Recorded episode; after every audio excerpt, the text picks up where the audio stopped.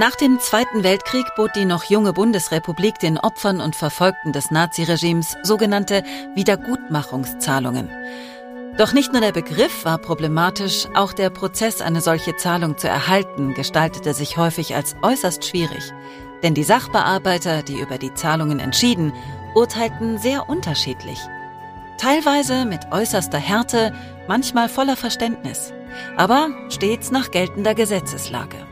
Das Landesarchiv Baden-Württemberg möchte diesen Teil deutscher Historie mit diesem Podcast wieder sichtbar machen und hat einige Entschädigungsakten ausgesucht, die nicht nur zeigen, welche Geschichten sich hinter den bürokratischen Verfahren verbergen, sondern auch, wie chaotisch die Regelungen teilweise waren und wie ein Land versucht hat, das Grauen aufzuarbeiten, das es gerade erst begangen hat.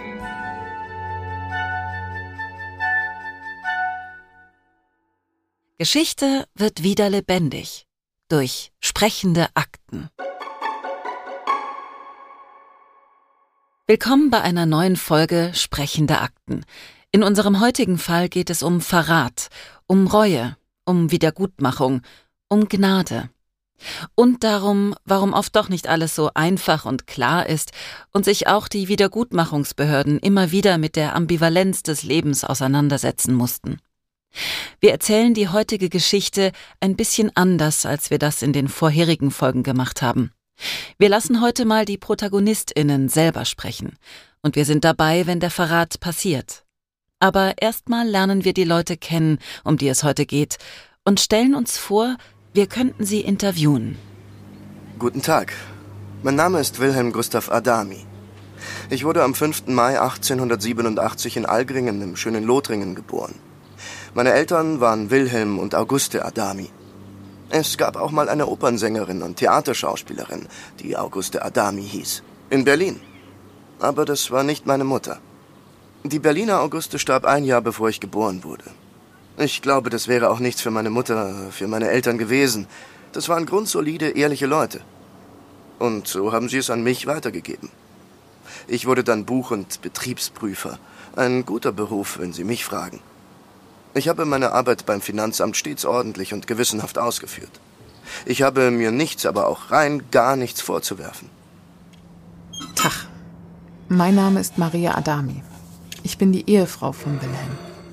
Ich wurde einen Tag vor Heiligabend 1888 in Mettlach an der Saar geboren. Das kennen Sie vielleicht, weil da Willeroy und Boch sitzen. Ist Ihnen das ein Begriff? Diese Keramikfirma, die sind da schon ewig. Als ich geboren wurde, waren die schon fast 80 Jahre da. In einem ehemaligen Kloster? Verzeihung, jetzt bin ich etwas abgeschweift. Also, ich bin Hausfrau. Ich kümmere mich um meinen Wilhelm. Dieser Beruf als Buchprüfer ist anstrengender, als man vielleicht gemeinhin denkt. Ehrlich.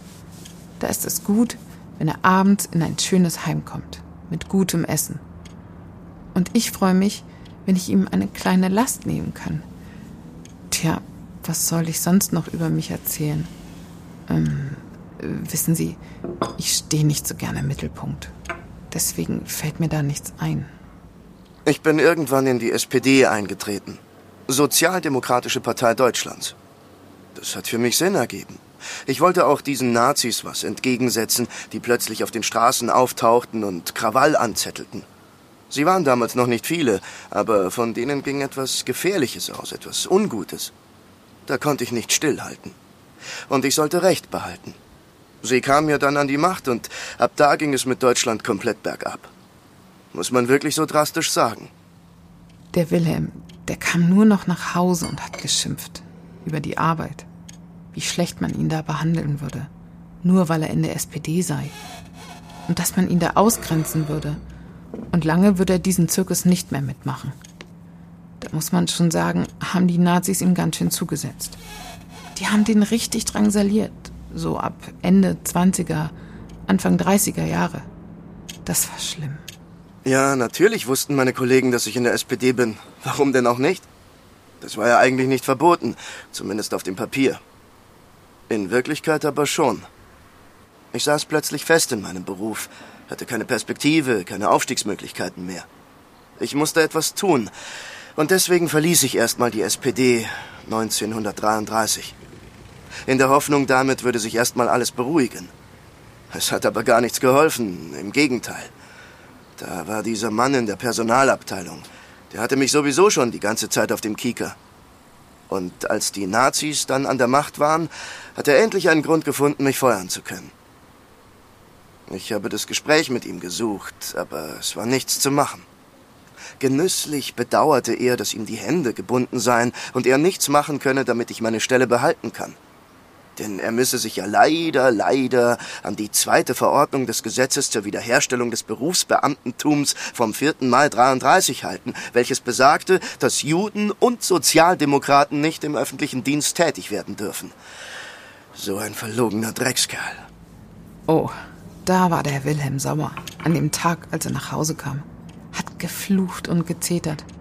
Was er am liebsten alles mit dem Mann aus der Personalabteilung anstellen würde. Das muss man ja sagen. Wenn Wilhelm zu etwas eine Meinung hatte, dann war die auch äußerst gefestigt. Da ist dafür eingestanden. Das fand ich sehr beeindruckend an ihm. Da war er sehr stark. Ich habe mich dann selbstständig gemacht. Als Buchprüfer. Das wollte ich aber nicht bleiben. Ich hatte einen Plan. Ich wollte die Zulassung zum Devisenberater und ich wollte eine Prüfung zum Steuerberater ablegen. Dann hätte ich mich ganz wunderbar rächen können, weil ich dann alles, was ich aus dem Finanzamt kannte und wusste, hätte verwenden können. Aber diese Nazis. Ja, mit den Nazis war das so eine Sache für meinen Wilhelm. Denn die ließen ihn nichts machen, weil er selber keiner war. Und da habe ich dann eben in den sauren Apfel gebissen und bin in die NSDAP eingetreten, sobald es ging. Die hatten nämlich eigentlich Aufnahmestopp. Aber der wurde am 20.04.37 aufgehoben an Hitlers Geburtstag. Man brauchte dann nämlich doch noch fähigen Nachwuchs. Am 1. Mai 1937 wurde ich dann aufgenommen. Mitgliedsnummer 4141308. Bin ich nicht stolz drauf, ganz und gar nicht. Aber ging nicht anders. Sonst hätte ich nicht arbeiten können. Ich wusste mir nicht anders zu helfen. Guten Tag, äh, mein Name ist Arthur Ebert. Ich äh, bin am 16.03.1906 in Karlsruhe geboren. Äh, ich bin kaufmännischer Angestellter. Am 1.11.1931 bin ich in die NSDAP eingetreten. Ich, ich fand gut, was die gesagt haben. Wie sie das Land wieder stark machen wollten. Und 1933 wurde ich in der Partei Blockleiter. Das war damals eine ganz neue Dienstbezeichnung. Man äh, kümmerte sich um ganze Wohnblöcke, musste immer wissen, was läuft, was die Familien da machen. Oh, konnte nicht jeder.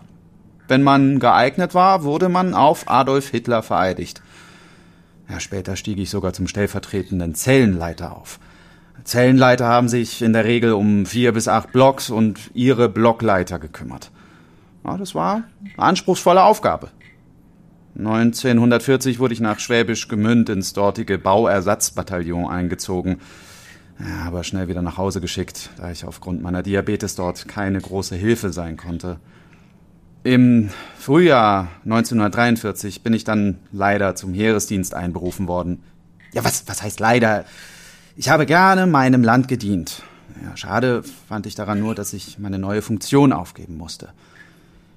Im darauffolgenden März war mehrwöchiger Heimaturlaub. Gott sei Dank. Ich konnte endlich mal wieder zu meiner Frau. Wir sind dann nach Karlsruhe gefahren, um meinem Vater einen Besuch abzustatten. Um uns etwas Zeit zu vertreiben, wollten wir einen Freund aus dem Militär von mir besuchen, der auch gerade auf Heimaturlaub in Karlsruhe war. Er war zwar schon wieder abgereist, aber seine äußerst freundlichen Eltern baten uns herein, um ihnen etwas Gesellschaft zu leisten. Das war das Ehepaar Dümmich. Anwesend war noch eine Frau Thiemessen, weil ihr Haus wohl kurz zuvor weggebombt worden ist. Und ein Steuerberater namens Adami. Ja, mit ihm kam ich dann auch ins Gespräch. Ich war Mitte März 44 bei der Familie Dümmich. Die haben mich als Steuerberater engagiert und ich bin mit dem Vater mal die ganzen Bücher durchgegangen. Am 14.03. gab es am Nachmittag noch ein wenig Kaffee, weil eine Frau Thiemissen zu Besuch war. Ihr war in der Nacht zuvor ihr Haus weggebombt worden.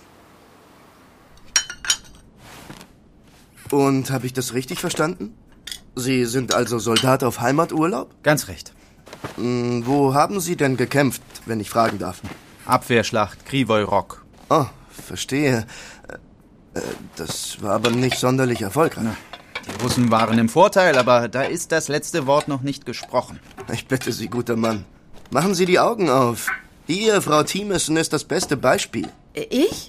Ihr Haus wurde komplett weggebombt. Einfach so. Wir haben doch gar nichts in der Hand, womit wir überhaupt noch auf solche Angriffe antworten könnten. Und das ist erst der Anfang. Wie meinen Sie das? Die Angriffe der Alliierten? Das wird jetzt immer mehr. Die Flüge, die wir jetzt erlebt haben, die waren nur der Anfang. Die kommen mit Hunderten, dann mit Tausenden von Flugzeugen und dann mit Zehntausenden. Alles, was die brauchen, sind geeignete Landeplätze. Dann legen die los. Ja, ja, nun, das mag Ihre Sicht der Dinge sein, aber so leicht wird das deutsche Volk nicht zu bezwingen sein. Sie glauben das wirklich, oder? Ja, sicher. Warum denn auch nicht? Ich habe in dieser Armee gekämpft. Ich weiß, wozu sie imstande ist. Können wir jetzt vielleicht auch mal wieder über was Erbaulicheres reden? Einen Augenblick bitte, Frau Thiemessen. Das ist gerade sehr interessant. Ich habe eine Frage an unseren Soldaten in Zivil. Sie denken nicht, dass da gerade vor allem von Osten aus etwas auf uns zukommt, das wir nicht aufhalten können? Dass Rumänien uns bald in den Rücken fallen wird? Die werden uns richtig schwer zu schaffen machen. Auch das scheint kein unlösbares Problem. Mit der nötigen Portion Tapferkeit und deutschem Heldenmut kann auch diese Schlacht geschlagen werden. Das ist doch... Hitler hat jetzt genau den Krieg angefangen, den er in Mein Kampf propagiert hat. Das ist doch alles wie aus dem Lehrbuch. Wenn 1933 nicht Hitler und der Nationalsozialismus die Zügel in die Hand genommen und das Ruder herumgerissen hätten, dann hätten wir hier jetzt ganz andere Verhältnisse. Kommunistische. Meine Herren, so beruhigen Sie sich doch. Jetzt kommt wieder das große Geschwätz über den Kommunismus. In Deutschland hat es noch nie eine kommunistische Gefahr gegeben. Das ist doch alles Propaganda. Ach, nein, nur Propaganda? Und wer war Rosa Luxemburg oder Karl Liebknecht? Das waren keine Kommunisten, das waren Revolutionäre. Ich habe Russland gesehen. Ich war da. Und mir reicht, was ich da gesehen habe. Diese Verhältnisse will ich hier nicht. Hitler hat doch hier ein schuldenfreies und wohlgeordnetes Staatswesen übernommen. Das ist doch keine Kunst. Der Bolschewismus muss das alles neu aufbauen, aus dem Nichts. W- Wünschen Sie mein Mitleid? Ach, Ivo, aber ich sag Ihnen eins. In Stuttgart gibt es mehr Kommunisten, als man glaubt. Jetzt weiß ich, wen ich hier vor mir habe. Wie ist Ihr Name? Doch, Adami. Herrje, da ist aber jemand leicht zu erzürnen. Wir müssen ihn aufhalten. Der, der geht bestimmt zur Polizei und denunziert Sie, ohne mit der Wimper zu zucken. Wie bitte? Kommen Sie, schnell, schnell! Der macht das wirklich. Ich kenne ihn. Mein Mann zeigt sie an. Verdammt, nichts wie hinterher.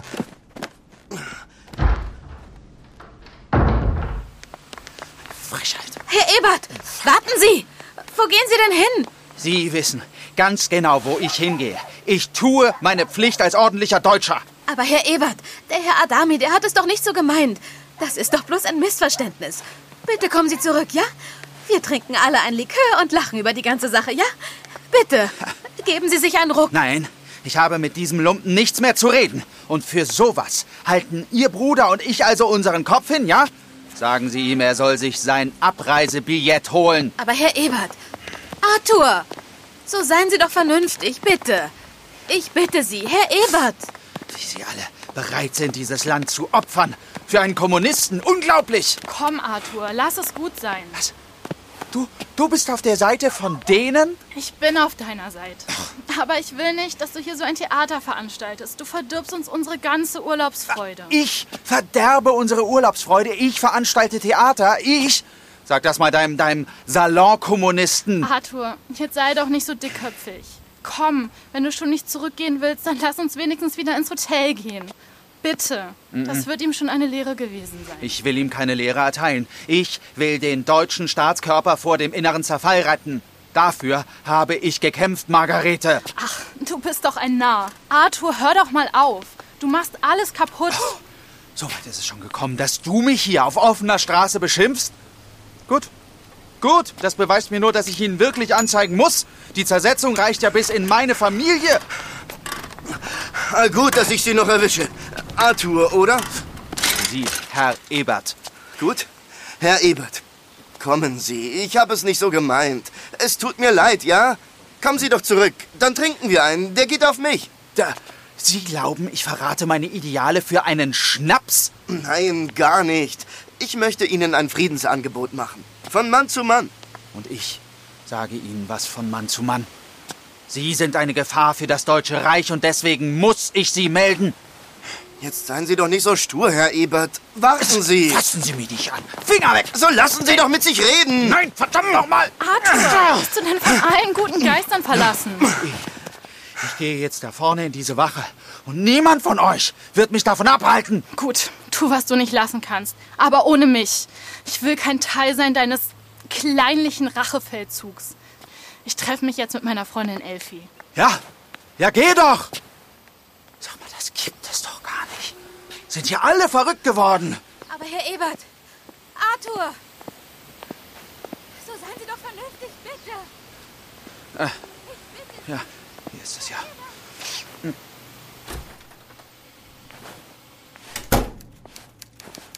Heil Hitler. Heil Hitler. Der Herr, was kann ich für Sie tun? Ich, äh, ich möchte etwas zur Anzeige bringen. Nun, da sind Sie hier ganz richtig bei der Kriminalpolizei. Worum geht es denn? Also, ein Kommunist bezweifelte in meiner Anwesenheit das militärische Geschick von Adolf Hitler und der Wehrmacht. Oh, ich verstehe. Nun, dafür sind wir hier leider nicht zuständig. Da müssten Sie einmal vorne um die Ecke, da ist die Stapo-Leitstelle. Die helfen Ihnen bei Ihrem Anliegen weiter. Ja, ich, ich verstehe. Vielen Dank, Herr Hauptmann. Und entschuldigen Sie die Störung. Heil Hitler. Keine Ursache. Heil Hitler, mein Herr.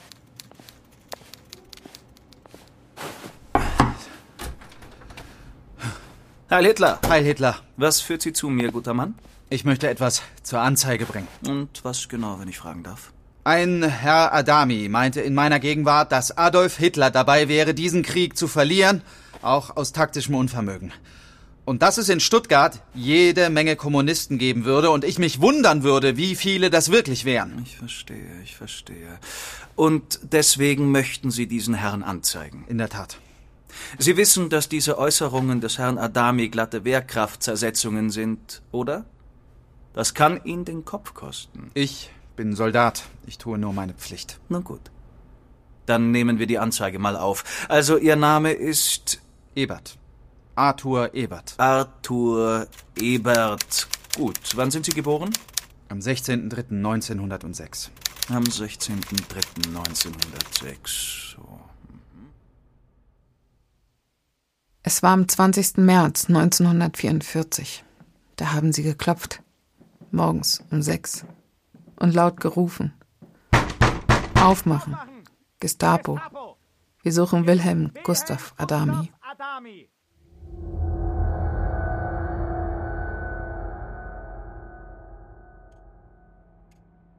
Sind in unsere Wohnung eingedrungen. Mit Gewehren und Pistolen. Und dann haben sie ihn einfach mitgenommen durfte sich noch eine Hose anziehen. Und dann wurde er einfach abgeführt. Ich konnte mich nicht mehr richtig verabschieden.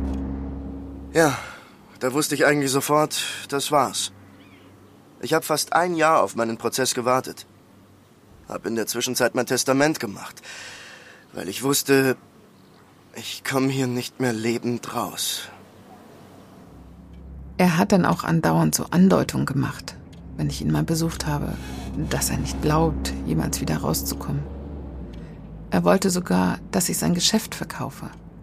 Aber weder ich noch seine Angestellte wollten das. Wir haben das Geschäft gehalten, damit er Hoffnung schöpft, damit er etwas hat, wenn das alles vorbei ist. Ja, und dann kam der Prozess. In Berlin. Vor dem Volksgerichtshof. Der Ebert war da und bestätigte alles, was er damals bei der Gestapo gesagt hat. Das hat ihnen gereicht. Mehr brauchten die nicht. Das bedeutete für mich Zuchthaus. Drei Jahre. Freundlicherweise wurde meine Zeit in der Untersuchungshaft angerechnet. Und dann bekam ich den Brief von unserem Anwalt mit dem Urteil. Hier. Sehr geehrte Frau Adami, in der heutigen Hauptverhandlung ist Ihr Ehemann zu drei Jahren Zuchthaus unter Anrechnung der Untersuchungshaft seit März 1944 verurteilt worden. Es sind demnach noch zwei Jahre und zwei Monate zu verbüßen. Mein Honorar beträgt gemäß Paragraph 63 RAGO 1200 Reichsmark zuzüglich 23 Reichsmark Auslagen und 24,46 Umsatzsteuer. Hierauf sind bereits 500 Reichsmark gezahlt. Den Restbetrag von 747 Reichsmark und 46 Pfennig bitte ich noch zu überweisen. Gezeichnet Dr. Sack, Rechtsanwalt. Mein Wilhelm im Zuchthaus. Am 4. April 1945 starb Wilhelm Gustav Adami im sächsischen Lager Coswig an, wie es heißt, Herzschwäche und Kreislaufstörungen. Zweieinhalb Monate nach seiner Verurteilung.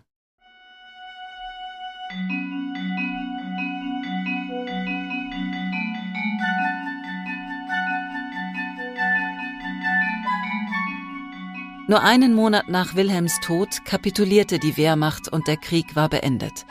Das Lager in Coswig, in dem vor allem politisch Gefangene waren, wurde befreit.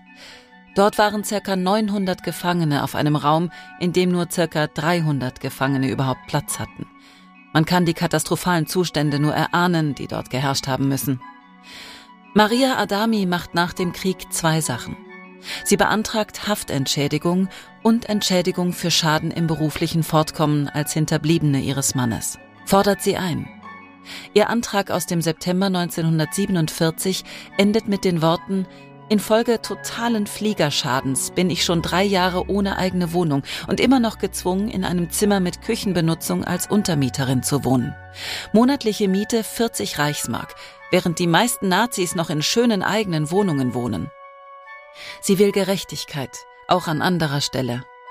Am 28. November 1947 erstattet sie Anzeige gegen das Ehepaar Arthur Ebert wegen Denunziation. Die Aussagen der Beschuldigten, auf denen auch das Stück basiert, das wir eben gehört haben, entlasten Margarete Ebert.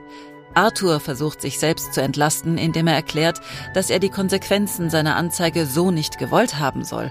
Er sagte dazu, meine Absicht war nicht, etwa ein Urteil gegen Adami zu erreichen, dass dieser hingerichtet wird, sondern ich wollte lediglich erreichen, dass er für die Dauer des Krieges aus der Volksgemeinschaft verschwindet, damit er kein weiteres Unheil bzw. keine Wehrkraftzersetzung mehr ausüben kann.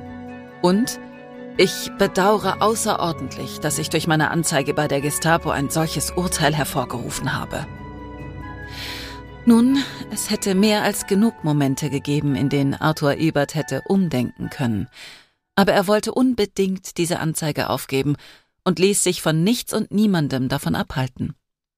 War es persönliche Kränkung? Mag sein, da können wir nur spekulieren. Er selbst sagte dazu, zu der Anzeige gegen Adami fühlte ich mich als Soldat verpflichtet, nachdem bei Kompaniebelehrungen darauf hingewiesen wurde, dass solche Elemente unbedingt zur Strecke zu bringen seien klingt schon sehr überzeugt von dem, was er da getan hat. 1949 wird Arthur Ebert zu zwei Jahren Gefängnis verurteilt, wegen Verbrechen gegen die Menschlichkeit.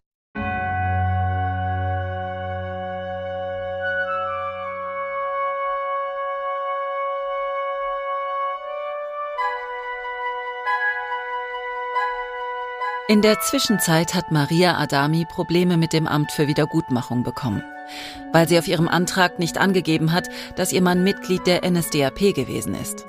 Als das rauskam, wurden ihr alle bewilligten Zahlungen gestoppt und ihr Antrag abgelehnt.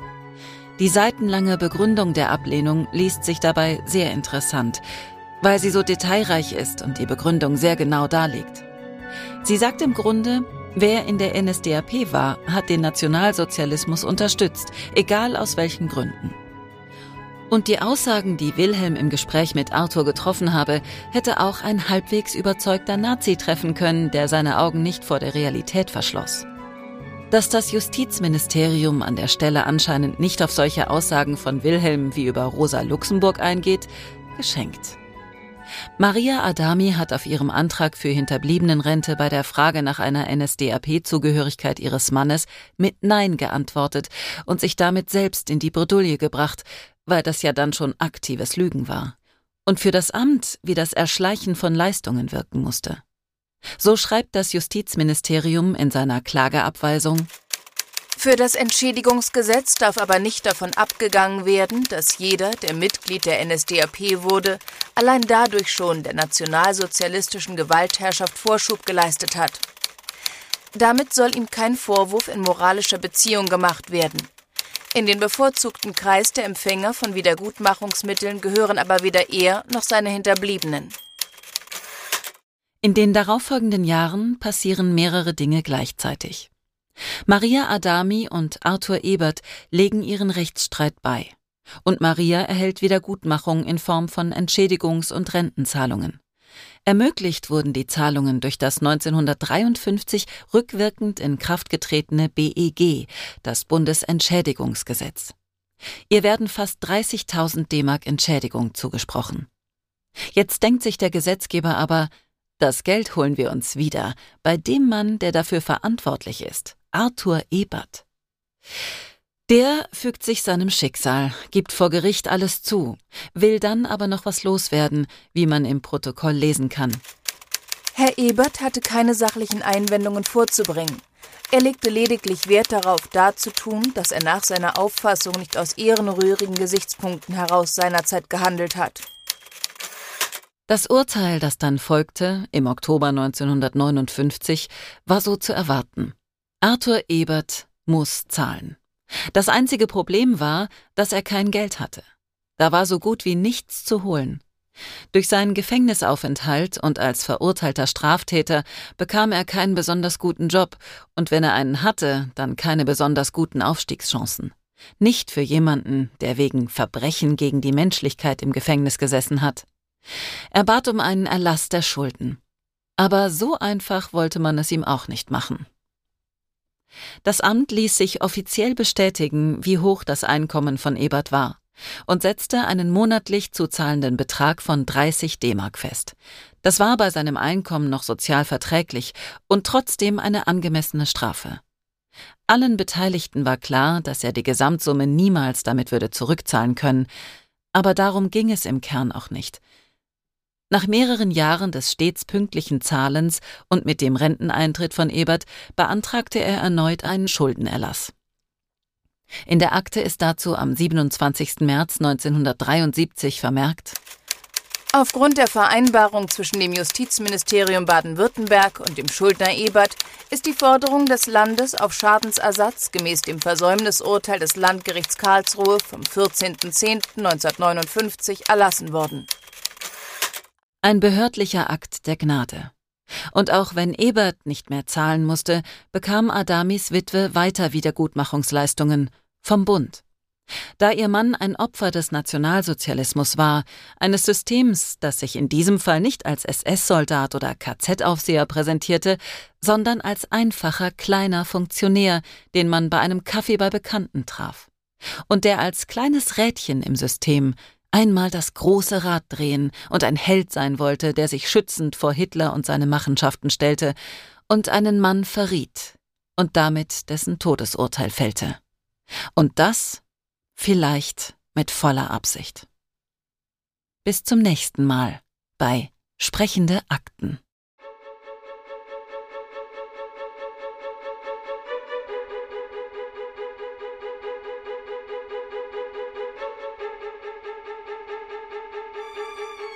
Sprechende Akten ist eine Produktion des Landesarchivs Baden-Württemberg, umgesetzt von We Are Producers in Zusammenarbeit mit Pool Artists. Buch Nils Bokelberg. Redaktion Lisa Victoria Hertwig. Erzählerin Ulrike Kapfer. Aufnahme, Sounddesign und Mischung Michael Viol. Musik Falk Andreas.